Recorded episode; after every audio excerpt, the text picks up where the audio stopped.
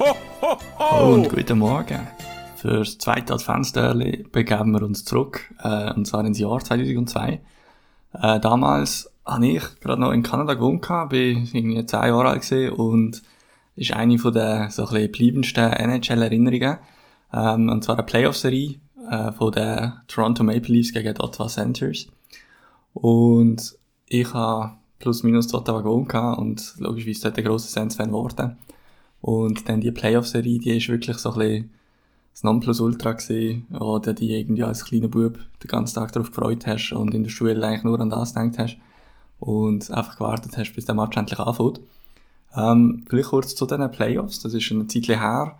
Ähm, damals 2002 gewonnen am Schluss. Ähm, das Standing Cup haben dann Detroit Red Wings und Conn Smythe Winner ist bei ihnen auch dann der Nicholas Lidstrom gesehen.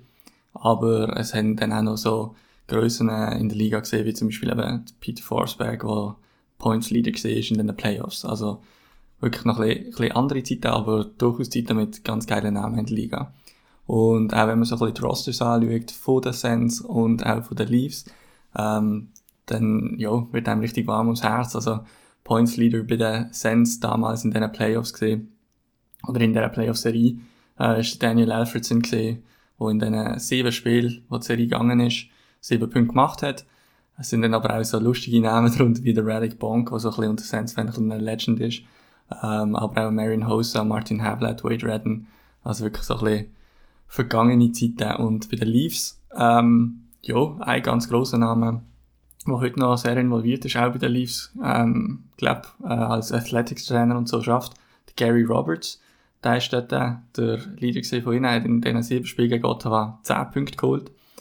Ähm, aber auch andere Namen, die mir ein aus anderen Gründen geblieben sind, so eine Darcy Tucker, Ty Domi, das sind dann eher so ein bisschen die Rivalitäten von den unschönen oder überharten Aktivitäten, die auf dem Eis gelaufen sind.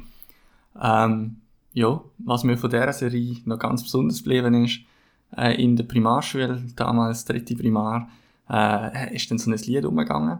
Und das ist so eine, ja, so eine Spin-off-Cover-Version äh, von einem Blink 182 Song.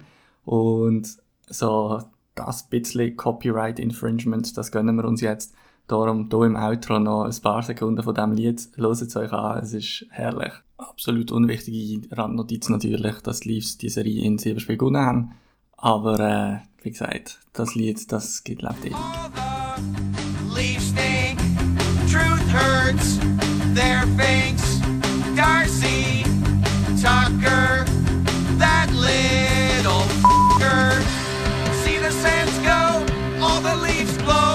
turn the